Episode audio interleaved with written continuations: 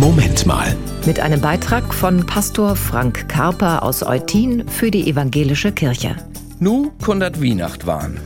Das ist mein Gefühl. Eigentlich jedes Mal, wenn das plattdeutsche Krippenspiel vorüber ist. Seit meine älteste Tochter auf der weiterführenden Schule war, hat sie da mitgewirkt. Anfangs in einer kleinen Nebenrolle und später dann sogar als Engel.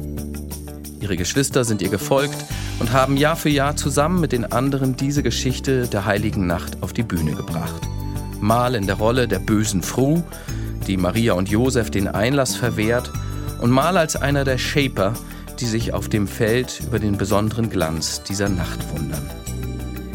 Seit 100 Jahren wird dieses Krippenspiel nun schon aufgeführt. Immer mit dem gleichen Text, immer auf die gleiche Weise. Ganz schön unoriginell, könnte man sagen.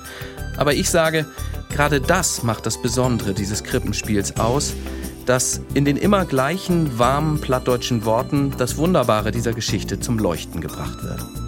Um uns herum ist in diesen Tagen sowieso genug Trubel und Remi-Demi.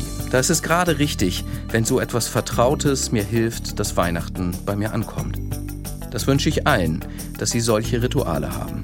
Gelegenheiten, die sie spüren lassen, nun kann es Weihnachten werden. Das war ein Beitrag von Pastor Frank Karper aus Eutin für die Evangelische Kirche.